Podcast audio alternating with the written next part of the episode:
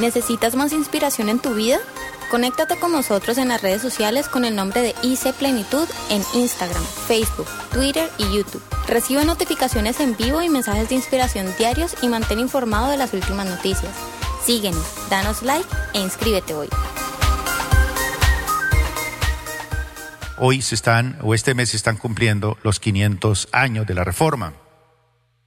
Pero antes de Lutero, hubo otros hombres que Dios usó como precursores de la reforma.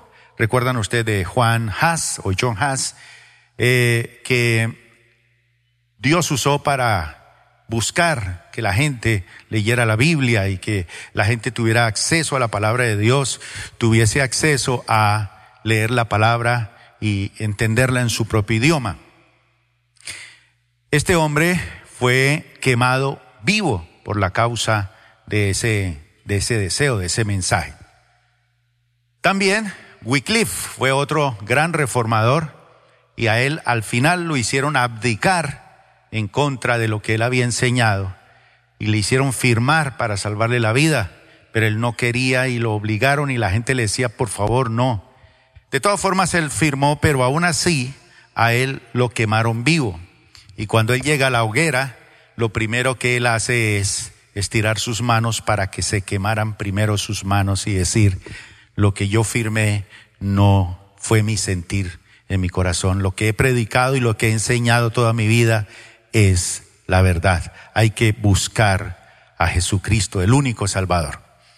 Y luego lo quemaron totalmente en la hoguera. Entonces fue gente que murió de esa forma. Lutero no murió de esa forma porque él tuvo de alguna manera el respaldo de los príncipes de su época y lo protegieron, lo guardaron y de alguna manera eh, en aquel tiempo surge la imprenta y esto permite que las cosas se puedan imprimir y corre la vocería. Este hombre clava sus tesis en la capilla de Wittenberg, allí en el castillo, y son tesis que van a sacudir el pensamiento cristiano de gran manera que hoy en día, pues imagínese la cantidad de iglesias cristianas, de diferentes denominaciones, diferentes formas de pensar, pero todos con unos principios, los principios que son conocidos como las cinco solas. La primera que ya vimos fue solo la escritura. Lo que esté en la escritura vale, lo que esté fuera de la escritura, nada. Ese fue el principio. Segundo, Solo Cristo, la única manera en que el ser humano puede salvarse, el único mediador entre Dios y los hombres es Jesucristo. Hoy vamos a hablar de dos más de ellas para que podamos concluir en este mes. Hoy vamos a hablar de la tercera, solo gracia y solo fe.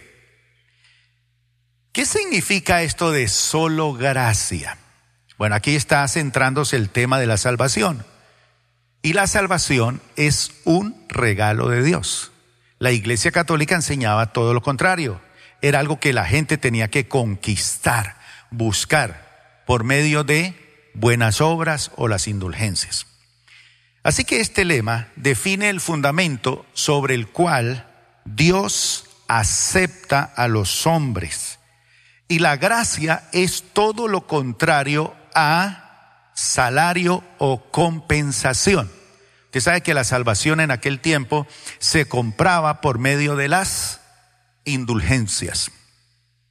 Así que cualquier cosa que una persona merezca o se haya ganado por sus méritos o esfuerzo es una compensación.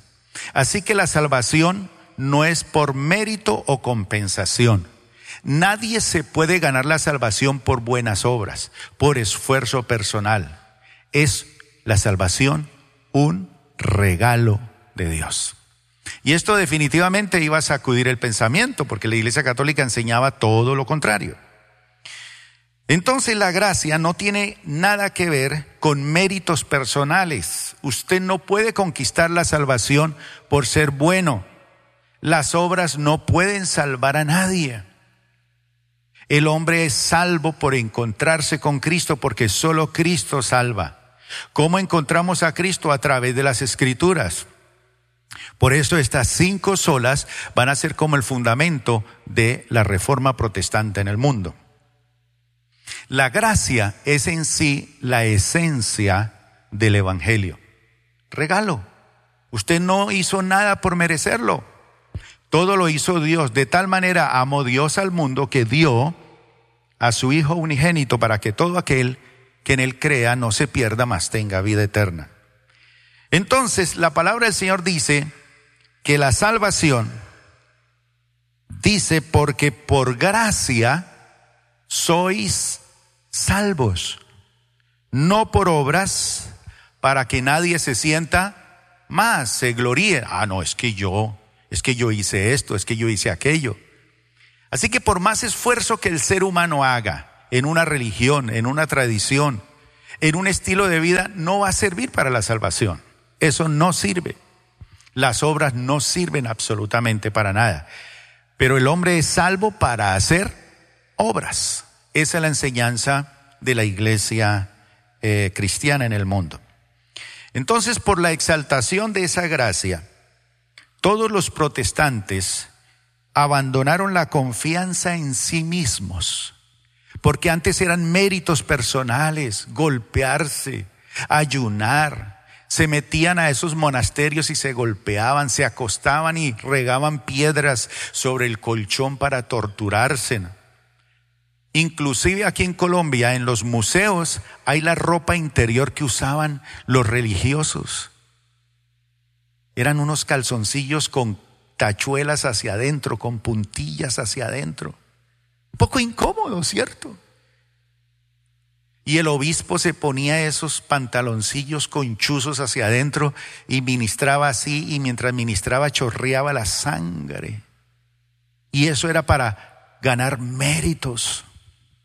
La gente se iba de rodillas. Cuando Lutero va al Vaticano ve la gente subiendo las gradas de rodillas, golpeándose y al final subían al último escalón y depositaban la moneda en el cofre y cuando sonaba la moneda en el cofre, el alma de aquellos difuntos que habían muerto sin salvación pasaban a la eternidad.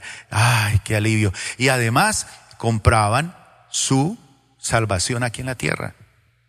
Entonces, los reformadores dicen, no, la Biblia no enseña eso.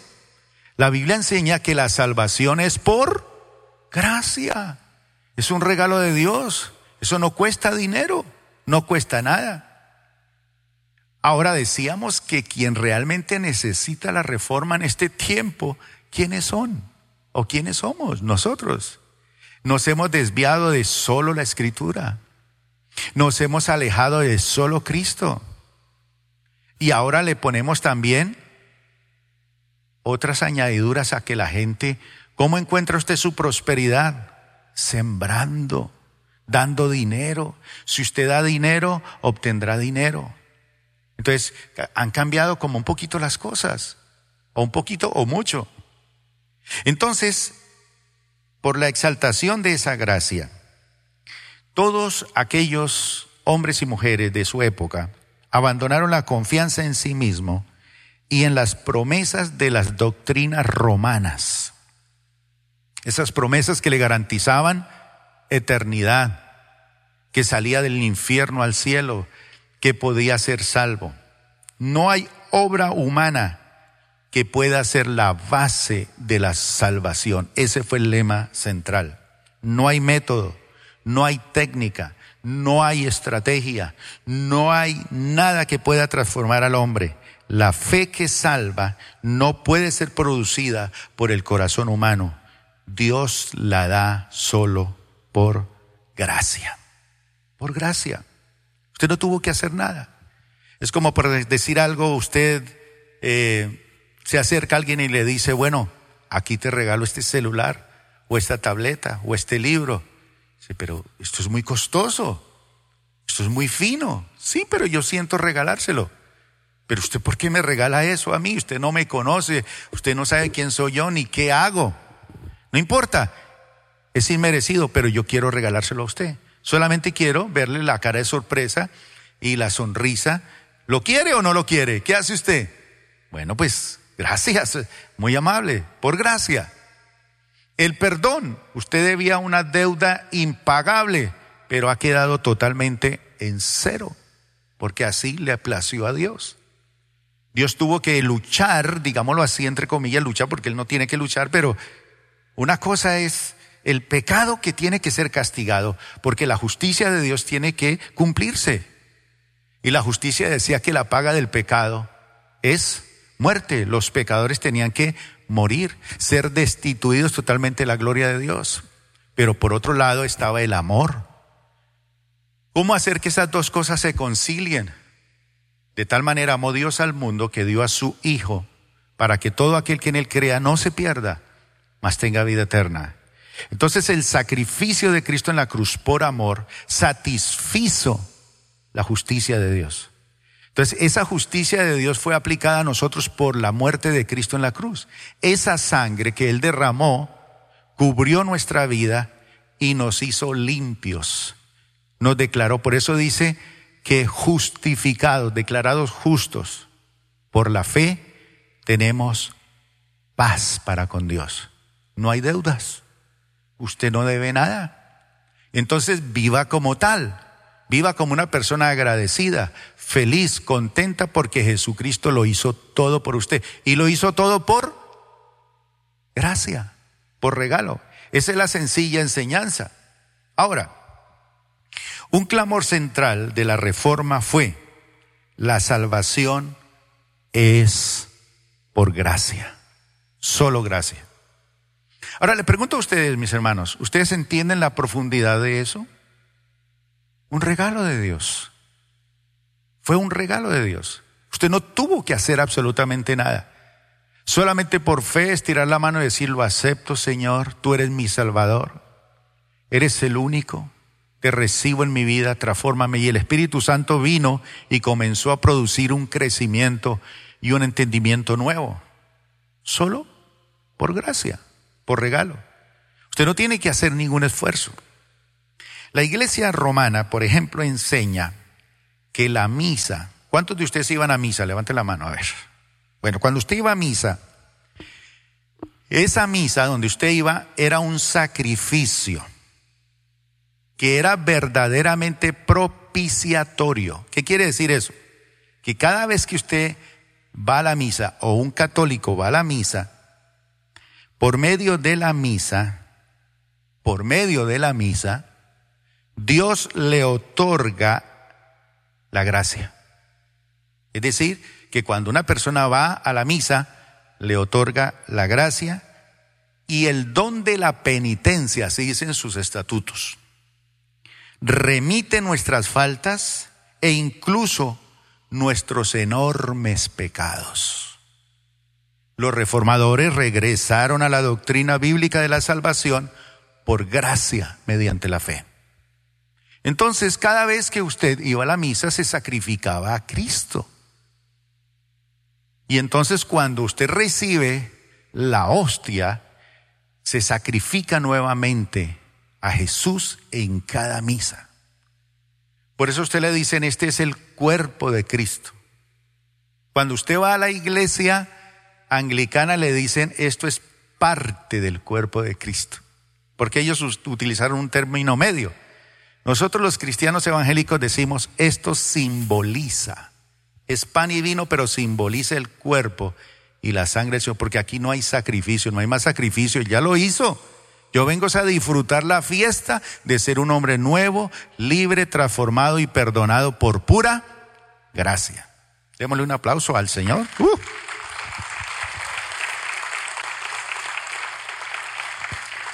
Entonces Roma había impartido las enseñanzas, doctrinas del mérito personal. Es decir, si usted hace buenas obras, logra más escaños.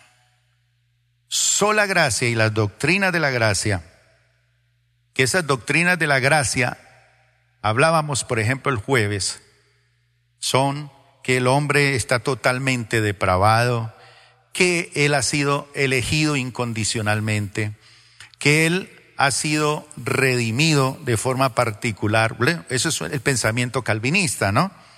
Y la perseverancia de los santos. Esto fue predicado por los reformadores en ese tiempo, todo el movimiento protestante. Pero lo esencial de esto es que el ser humano se encuentra ahora ante esta gran verdad que encuentra en las escrituras y en el mensaje bíblico. Solo por gracia somos rescatados de la ira de Dios, solamente por pura gracia. Así que, ¿qué hay que hacer, señoras y señores? ¿Qué debo hacer para ser salvo? Cree en el Señor Jesucristo y serás salvo tú y toda tu casa. ¿Por qué?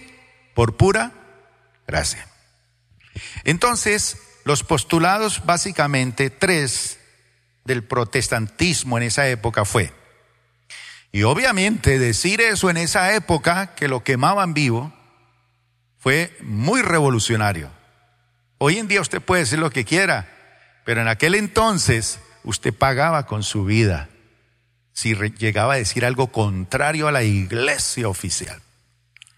Entonces, el movimiento protestante dice, negamos que la salvación sea de alguna manera el resultado de alguna obra humana. No, es por gracia. Métodos humanos, técnicas o estrategias por sí mismas no pueden producir esa transformación en el ser humano. Tres, de la misma manera, la fe no es producida por nuestra naturaleza humana no regenerada, sino que es un don de Dios y fruto de la gracia de Dios hacia sus escogidos. Obviamente, este último punto es uno de los puntos cruciales de el mensaje de los reformadores dentro del planteamiento calvinista. Calvino fue otro reformador francés que Dios usó grandemente para sistematizar la doctrina. Obviamente, hoy en día ya hay otras formas de ver la doctrina y la naturaleza humana sí puede responder, aunque no esté regenerada. Tiene la capacidad de escuchar el Evangelio, responder al Evangelio, aceptar a Cristo como su Señor y Salvador y vivir para la gloria de Dios. El hombre tiene libertad para aceptar o rechazar. Vamos a ver un versículo en Efesios, o unos versículos en Efesios capítulo 1, versículo número 3 al 8 para que veamos de dónde los reformadores se fundamentan para decirle, mire, solamente por gracia somos salvos. Dice Pablo a los Efesios, alabado sea Dios, Padre de nuestro Señor Jesucristo, quien nos ha, nos ha pasado bendecido. Ya recibimos esa bendición en las regiones celestiales con toda bendición espiritual en Cristo. A través de Él usted recibió y yo hemos recibido todas las bendiciones. Dios nos escogió en Cristo, en Él, antes de la creación del mundo, para que seamos santos y sin mancha delante de Él. Es decir, que Él no nos escogió para que fuéramos para el cielo. Él nos escogió para vivir una vida diferente, sin mancha y en santidad. Es decir, una vida que se demuestre con hechos, con frutos, con relación, es algo normal. En amor nos predestinó antes de todo en Cristo. Es decir, que todo el que acepta a Cristo está destinado a ser adoptado como como hijos suyos por medio de Jesucristo, según el buen propósito de su voluntad. ¿Para qué? para alabanza de su gloriosa gracia que nos concedió en su amado. Porque la esencia de la gracia es Jesús. Él, el amado, Él es la esencia. Y dice, en Él tenemos Esto es pasado y presente continuo. En Él tenemos la redención. ¿Qué redención? Yo era un esclavo, encadenado al pecado, encadenado a mi pasado, encadenado a vivir una vida sin propósito. Y Él pasó por la plaza de mercado donde yo era esclavo, amarrado con cadenas, y Él me redimió, pagó el precio y me soltaron de las cadenas y Él me llevó para su casa. Me redimió de la esclavitud y me dijo, eres un hombre libre, eres una mujer libre. Y dice, y, nos y en Él tenemos la redención mediante, ¿qué precio pagó Él? Su sangre, el perdón de nuestros pecados conforme a la riqueza. Oiga bien, hablamos de una palabra gracia, pero cuando Pablo se refiere a esa gracia, le añade una palabra para mayor profundidad. ¿Cuál es? Riquezas. Riquezas. Es decir, es tanto lo que tiene esto que usted no alcanza a descubrir la profundidad de esa riqueza, las riquezas de la gracia que Dios nos dio. No es que nos va a dar, que nos dio en abundancia con toda sabiduría y entendimiento. Entonces no dice que nos va a bendecir, dice que Él en la cruz nos bendijo. Dios destinó que todo aquel que reciba a Cristo, lo recibe todo. Así que si usted tiene a Cristo en su corazón, usted no tiene que hacer cosas para agradar a nadie. Usted hace cosas buenas y es un buen hombre, una buena mujer, como consecuencia de que su corazón ha sido transformado. Y todo lo hace para la honra y la gloria del Señor. Son un enfermo, es para el Señor. Ayuda a personas necesitadas para el Señor. Usted empieza a ser un hombre nuevo con su esposa, es para el Señor. Usted empieza a ser diferente con sus hijos, lo hace por el Señor. No por un mandamiento, es que usted tiene que ser esto o aquello, y entre más bueno sea, más méritos obtiene. No, Cristo nos bendijo con toda bendición espiritual. Solamente con eso usted debería levantar la mano y decir, Señor, gracias, soy un hombre bendecido, soy una mujer bendecida, lo tengo todo en el Señor. Ahora, tienes que disfrutar toda esa riqueza de su gracia. Esa riqueza donde alcanzamos a descubrir algo de esa riqueza en solo las escrituras. No en los mandamientos de una religión, no en todos esos dogmas de una religión, no, los encuentra uno en la palabra del Señor.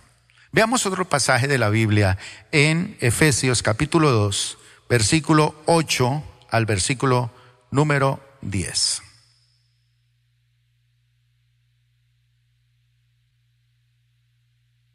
Porque por gracia ustedes han sido salvados mediante la fe.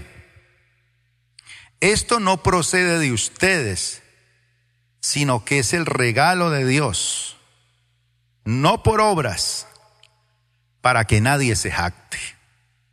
Porque somos hechura de Dios, creados en Cristo Jesús para buenas obras las cuales Dios dispuso de antemano a fin de que las pongamos en práctica. fíjese lo que Pablo está diciendo aquí. Porque por gracia ustedes han sido salvados mediante la fe. Esto no procede de ustedes, sino que es el regalo de Dios. El tema central de este versículo es la gracia, no la fe. Entonces la gracia es el regalo de Dios. La fe es algo que usted tiene y usted tuvo que extender la mano y ponerla en acción para recibir y creer esa gracia. Entonces, por fe usted dice, bueno, ese regalo no era para mí, pero me lo están dando, yo lo acepto, creo lo que dice la escritura, entonces voy a vivir de acuerdo a eso. Cuando uno nace, nace en pecado, hereda el pecado de sus padres y de sus generaciones anteriores. Sufre uno de mucho lastre que traen sus padres y sus abuelos que no conocieron el Señor y nos transmitieron una enseñanza terrible. Heredamos cosas terribles de nuestros padres y aún siendo niños, ellos fueron usados por el enemigo para decirnos que nosotros no servíamos. Inclusive nos sentíamos mal con el apellido que teníamos. Creíamos que el apellido de otra persona era mejor que el nuestro. Pero ahora, en Cristo Jesús, todo ha sido diferente. Ya entendemos y reconocemos de dónde viene nuestro linaje, de dónde traemos nuestra sangre. Ya no vale nuestro apellido, vale es el hecho de que en Cristo Jesús somos nuevas criaturas. Ahora, fíjense que Pablo dice aquí, ese aplauso es para el Señor.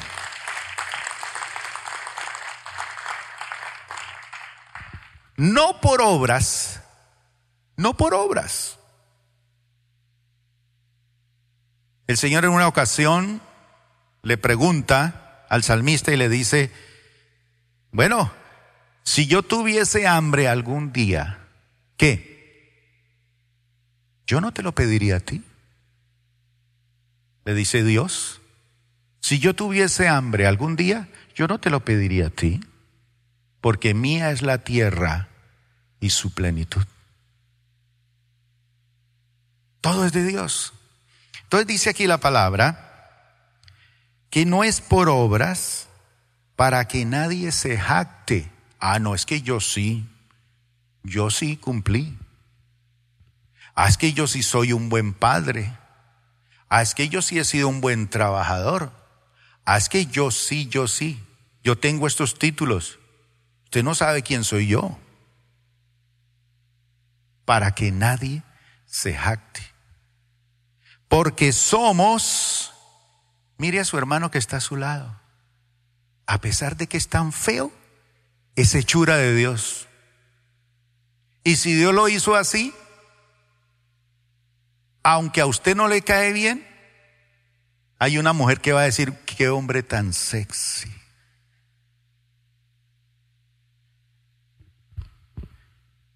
Para usted puede ser feo o fea, pero para otro es el tipazo, es la mujer de los sueños, es el príncipe. Somos hechura dice aquí la palabra, somos hechura de Dios. Creados, ¿dónde? En Cristo Jesús. Ahí está la clave, mi hermano. Solo Cristo. Creados en Cristo Jesús para buenas obras. Así que si usted tiene un esposo cristiano, o una esposa cristiana, o un hijo cristiano, lo que va a producir él en Cristo son cosas excelentes, buenas. Pero no es por Él, no es por las obras de Él.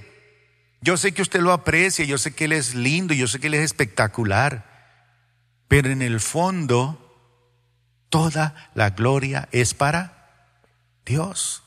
Es en Cristo que Él produce.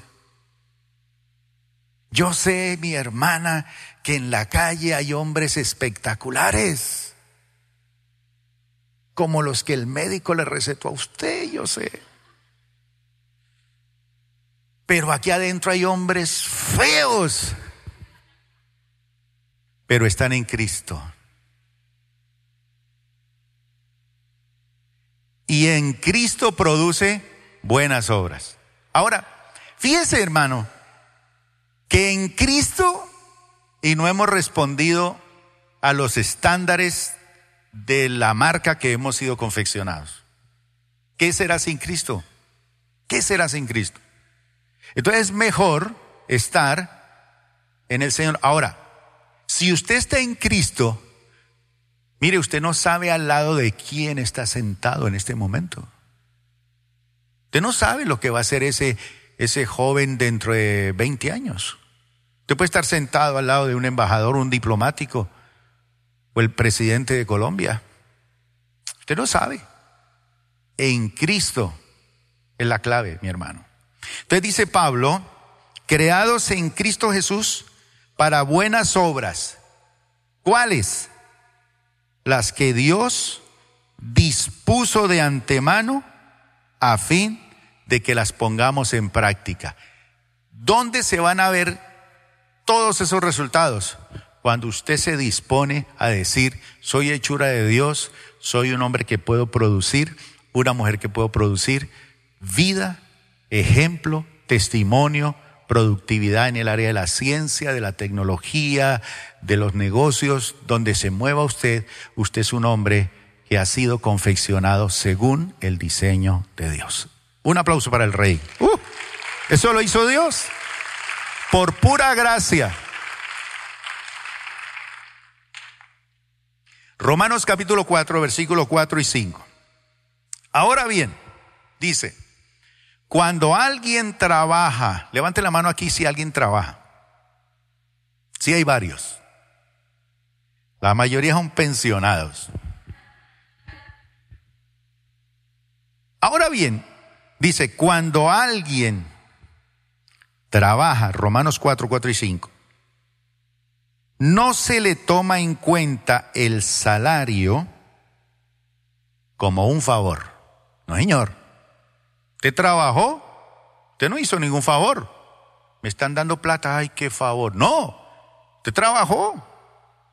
La sudó intelectualmente, físicamente, profesionalmente. Listo. Cuando alguien trabaja, trabaja, no se le toma en cuenta el salario como un favor, sino como una deuda. Claro que sí. Sin embargo, al que no trabaja, al que no trabaja, nada de obras, pero cree, pero cree en el que justifica al malvado, se le toma en cuenta la fe como justicia. ¿Se da cuenta? El que trabaja recibe su salario. Es una deuda. Pero el que cree, su fe le es contada por justicia. Es decir, que el que pone su fe en Cristo Jesús, toda la deuda que tenía acumulada, todas las faltas que tenía, todas las cuentas pendientes. Levante la mano aquí el que tenga alguna deuda. A ver. Estos días tuve que ir a arreglar una con el banco.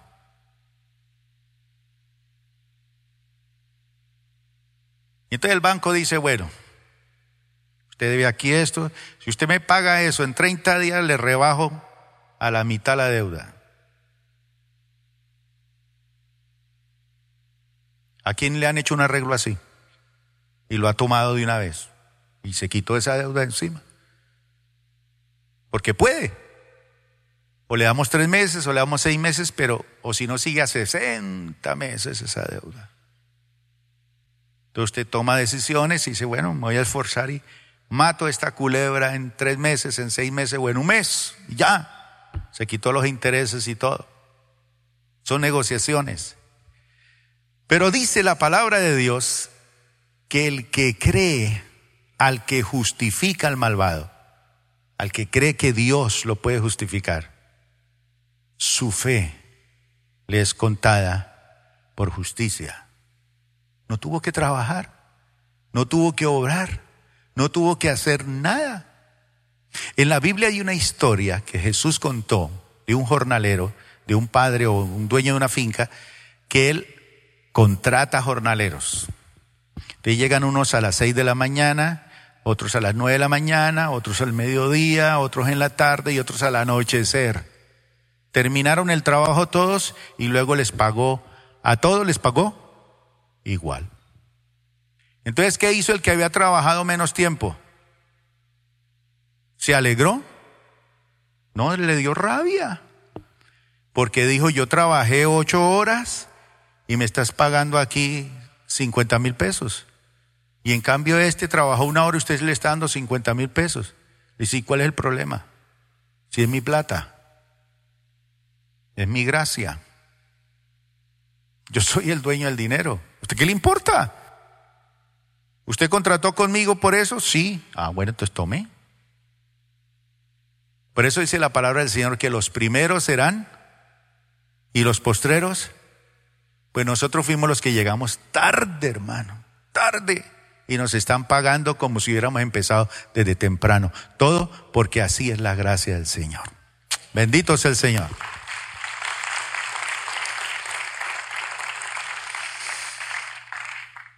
El cuarto artículo por el cual la iglesia protestante se fundamentó fue por la sola fe. Sola fe.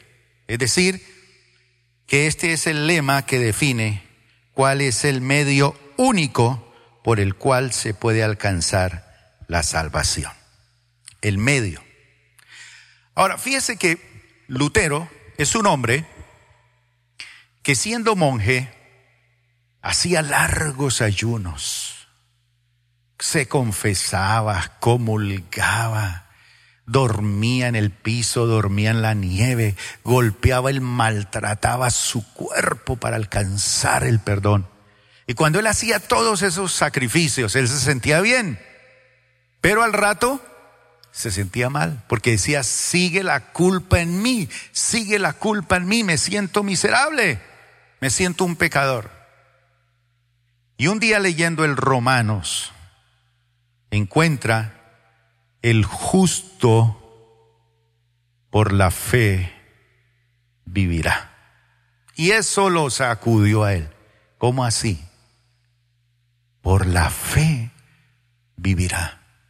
Entonces, ¿no tengo que maltratarme? ¿Solamente fe? Entonces Dios por su gracia nos da a nosotros, los seres humanos pecadores, fe para creer no en la fe, fe para creer en Cristo y ser salvo. Esa fe hay que engancharla y conectarla donde es, en Cristo. Si se trata de salvación, hay que conectarse a Cristo. Esa fe es el medio.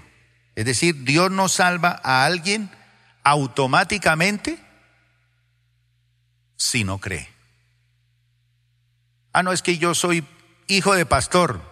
No, salvación automática y no hay nada. ¿Qué es que yo tal cosa? Nada. Tiene que poner en acción su fe. Póngala en alguien. Si usted la pone en Cristo Jesús, es salvo. Pero vamos a aclarar un poquito esto de la fe. Nadie nace salvo. Nadie hereda la salvación. Ni nadie puede salvarse a sí mismo, ni nadie puede salvar a otros. Esa es la realidad. Lo repito. Nadie nace salvo. Nadie hereda la salvación es que yo tengo una familia cristiana. No. Nadie puede salvarse a sí mismo o salvar a otras personas. Puede ser un medio para que otra persona conozca el Evangelio y se salve. Pero solo la fe puede conducir a un ser humano a la salvación de su alma. Y esa fe tiene que estar puesta en Cristo. Y esa fe le es dada al ser humano por regalo. Entonces es completo. Dios nos regaló la fe, la tiene usted, conéctela con el sitio que es. Ahora hay personas que conectan esa fe a otras conexiones y ponen fe en los brujos, ponen fe en los santos, ponen fe en la ciencia, ponen fe en muchas cosas. Pero si se trata de la salvación del alma, hay que poner esa fe en Cristo Jesús. Y ese fue el aspecto crucial de la reforma protestante. Martín Lutero fue libertado, liberado de sus tormentos de conciencia allá en el convento donde se autolaceraba buscando justificación. Y él encontró leyendo el justo por la fe vivirá. Porque puso su fe por fin ¿dónde? En Cristo. Ahora, este es el principio material, la fe de la reforma, que la justificación es solamente por medio de la fe. ¿Y qué es este tema de la justificación? Justificación es estoy parado frente al juez y la justicia dice soy culpable. La paga de ese pecado es muerte. Usted está destituido de la gloria de Dios. Usted está ajeno a las cosas de Dios. Usted no tiene ningún chance de ser salvo. Entonces, Dios en su amor envía a su Hijo y su Hijo va al juicio y dice, no, un momentico. Sí es cierto que este hombre no puede ser salvo. No hay nada que lo pueda transformar. No hay nada que pueda hacer eso. La justicia de Dios tiene que cumplirse en él. Pero yo quiero pagar la deuda que él debe. ¿Y cómo la va a pagar? Por el único medio que Dios justifica al malvado. Vida por vida. Entonces Él se ofrece como sacrificio en vez nuestro. Y en la cruz del Calvario, derramando toda su sangre, nos redimió de toda culpa.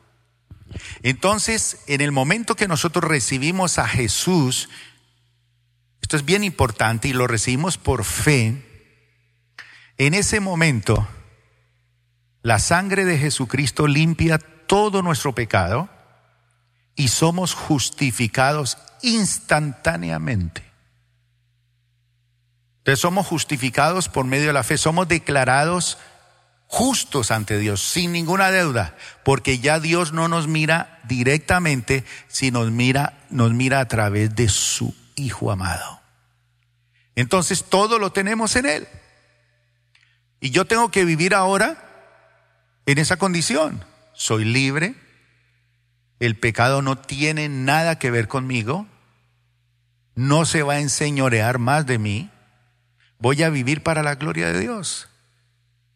Recuerden la carrera. ¿Se acuerda? ¿Por qué corro ahora? Por Él. ¿Por qué dejo de ser mentiroso? Por Él. ¿Por qué empiezo a ser diferente en mi forma de hacer los negocios? Por Él. ¿Por qué empiezo a, restaurar mi hogar? Por Él. ¿Por qué empiezo a tomar decisiones profundas? Esa es la carrera, por Él.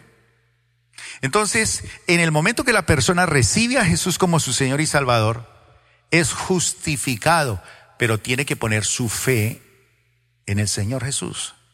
Entonces él queda declarado justo. Y a partir de ahí comienza un proceso que se llama la santificación. Es decir, empieza a haber cambio en su manera de hablar, en su manera de pensar, en su manera de actuar. Y esa santificación es posicional, práctica y perfecta. Posicional cuando nos saca de las tinieblas a la luz. Práctica cuando comenzamos todos los días a ser diferentes por amor a Él. Y perfecta cuando estemos en la presencia de Dios por siempre. Entonces dice aquí la palabra del Señor que la justificación solamente es por fe, porque Cristo Jesús recibió el juicio que nosotros merecíamos. Usted se da cuenta, mi hermano, cuando un juez dice culpable, su sentencia se dará dentro de dos semanas. Y a las dos semanas dicen 40 años de prisión. ¿Cómo se siente uno así? Debe ser terrible. Entonces Cristo recibe el juicio por nosotros, el que merecíamos, y ahora nosotros caminamos por su gracia. ¿Qué es gracia? Hombre, yo debería estar preso, yo debería estar así, pero ahora soy libre, como aquellos que han sido perdonados para siempre, aceptados y adoptados como hijos de Dios. Ahora, déjeme decirle lo siguiente, mi hermano. Cuando la palabra del Señor dice aceptados y perdonados para siempre, es que la palabra de Dios dice que Él nunca se volverá a acordar de nuestros pecados. Y no quiere decir que Él sea desmemoriado, sino que Él se compromete en Cristo Jesús que nunca utilizará nuestro pasado contra nosotros. En el momento que somos perdonados, somos perdonados. Usted ya no debe nada. Bendito sea el Señor. Eso es.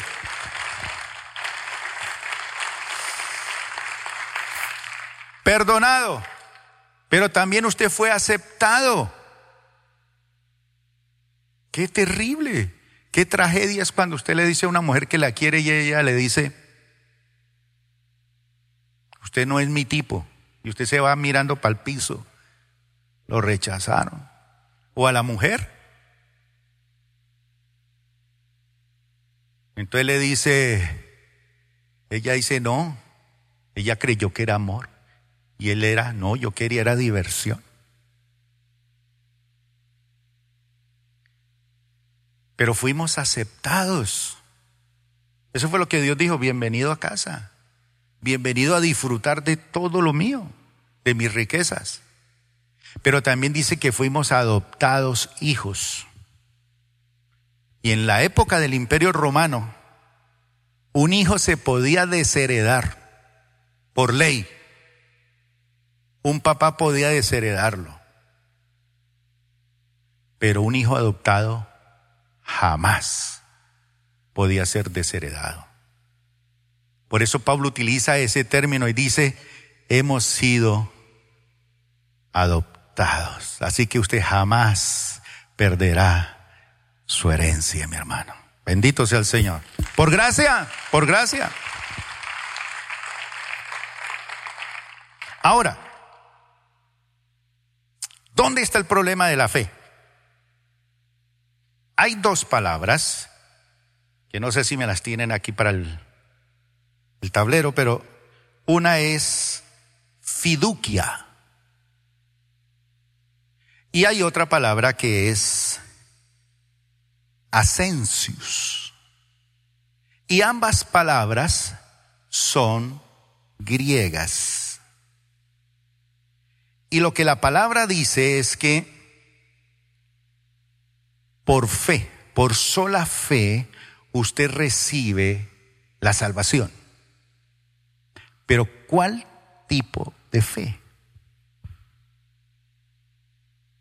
¿Será fiducia o será ascensius? Porque la encuentra uno en, en las escrituras. Entonces, hace muchos años se hacía este tipo de llamado. Todo aquel que quiera recibir a Jesús como su Señor y Salvador, por favor, póngase en pie y venga aquí adelante. Y pasaban multitudes y manifestaban su confianza y hacían una entrega personal a Jesucristo. ¿Recuerdan ustedes, los cristianos antiguos? Bueno, entonces se sumaban decisiones por Cristo, 100, 500, mil decisiones por Cristo. Porque hicieron profesión de fe. Una entrega. Luego, con el correr de los años, las personas asistían a la iglesia, le hacían un curso para bautismo y luego le hacían recitar un credo de fe. Entonces las personas recitaban de memoria el credo apostólico. O de pronto algunos artículos de la fe de la iglesia cristiana. Y si la persona no recitaba de fe esos versículos y esos, eh, ese credo, no lo bautizaban, donde ratificaba su fe yo aquí públicamente creo en Dios Padre, Todopoderoso, Creador del cielo y de la tierra.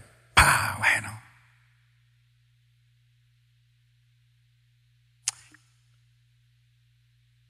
Fiducia. Fiducia quiere decir entrega a Cristo, confianza. Es esa confianza de entregarse a Cristo. Entonces yo me entrego a Cristo y tengo confianza. Pero ojo que fiducia tiene que ver con un mensaje que se está dando de fe en estos últimos tiempos, que es centrado en fiducia. Y es tener fe en la fe. Entonces se le dice a la gente que por fe declare lo que quiere y lo obtendrá. Y si usted quiere dinero, proclame dinero y lo va a obtener. Comience a cambiar su lenguaje negativo por un lenguaje positivo. Y lo que usted diga se hará. Y suena muy bonito. Es una confianza. Entonces la gente empieza a hacer eso.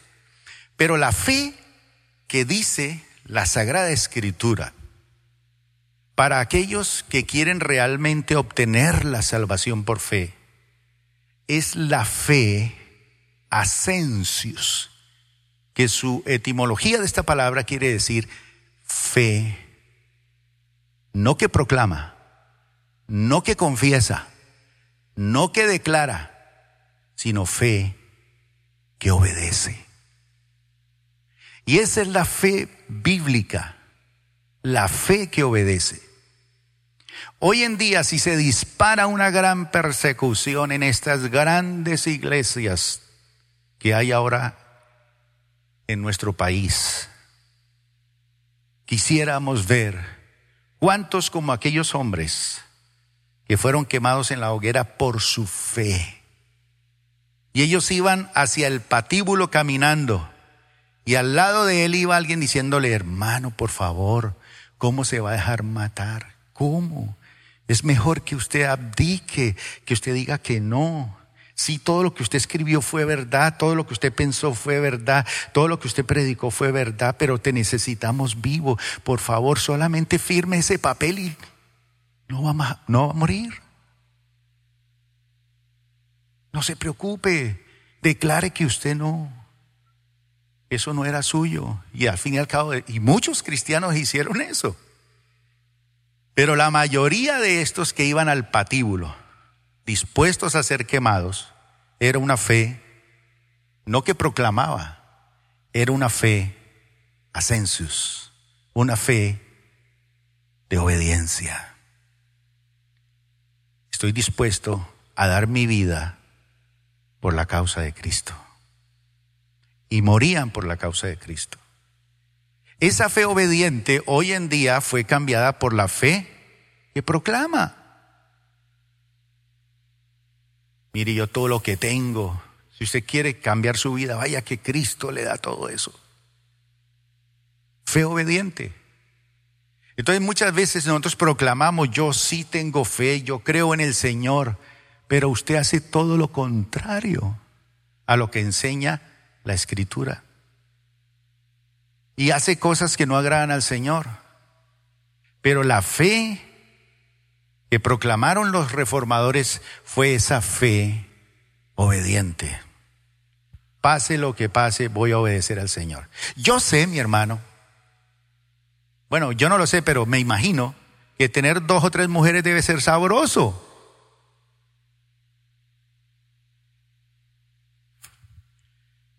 Y usted puede proclamar, tengo tres. Y se convierte a Cristo. Y tiene que entrar a la fe ascensius, a obedecer. Entonces, una de ellas tiene que quedar con usted y doce tienen que ir, pero si tiene hijos, tiene que responder por todos. Fe que obedece. Si me amáis, dijo el Señor, obedeced mis mandamientos, los de Él, ¿no? No todo el Antiguo Testamento, las leyes de Moisés, pero sí los mandamientos de Él. Leamos unos versículos y terminamos. Gálatas 3, 6 al 9. Dice, así fue con Abraham. Abraham fue el padre de la fe. Dice, le creyó a Dios y esto le tomó en cuenta, y esto se le tomó en cuenta como qué? Justicia. Por lo tanto, sepan que los descendientes de Abraham no son los judíos, son aquellos que viven por la fe ascensios, no la otra fe. Porque la otra fe, fiducia, es una fe que proclama. Esa no sirve tanto. yo tengo fe que mañana me gano el baloto. No, esa no es, esa no es. Esa fe que proclama no. Esa fe que dice, mañana voy a tener más dinero sin comprar el baloto porque tengo a Cristo. Algo así, ¿no? Más o menos. Por lo tanto, sepan que los descendientes de Abraham son aquellos que viven por la fe. En efecto, la escritura, habiendo previsto que Dios justificaría por la fe a las naciones, anunció de antemano el Evangelio a Abraham. ¿Qué le dijo? Por medio de ti, por medio de ti, por medio de ti, hombre de fe, vean, por medio de ti serán bendecidas todas las naciones. Por la fe obediente que le dijo, salga y salió. Esa fe. Por la fe.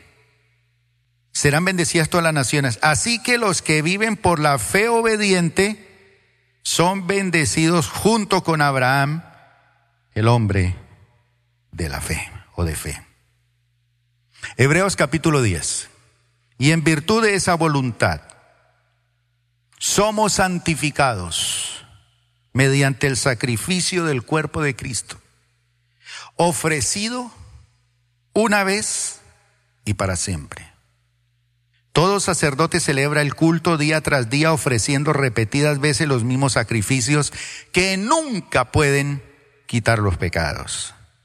Pero este sacerdote, después de ofrecer por los pecados un solo sacrificio para siempre, se sentó a la derecha de Dios en espera de que sus enemigos sean puestos por estrado de sus pies, porque con un solo sacrificio ha hecho perfectos para siempre a los que está santificando.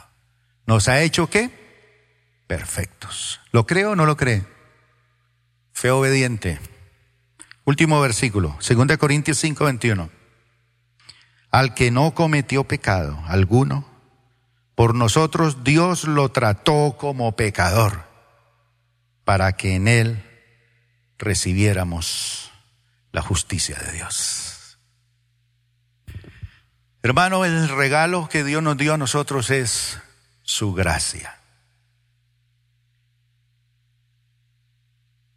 Y por medio de esa gracia nos dio la salvación. Y esa fe obediente es la fe que dice, bueno, ¿cree? Sí creo. ¿Me acepta? Te acepto. ¿Me amas, Pedro? Obedece mis mandamientos. ¿Me amas, Pedro? Pastorea mis ovejas. ¿Me amas? Obedéceme. ¿Qué nos cuesta hoy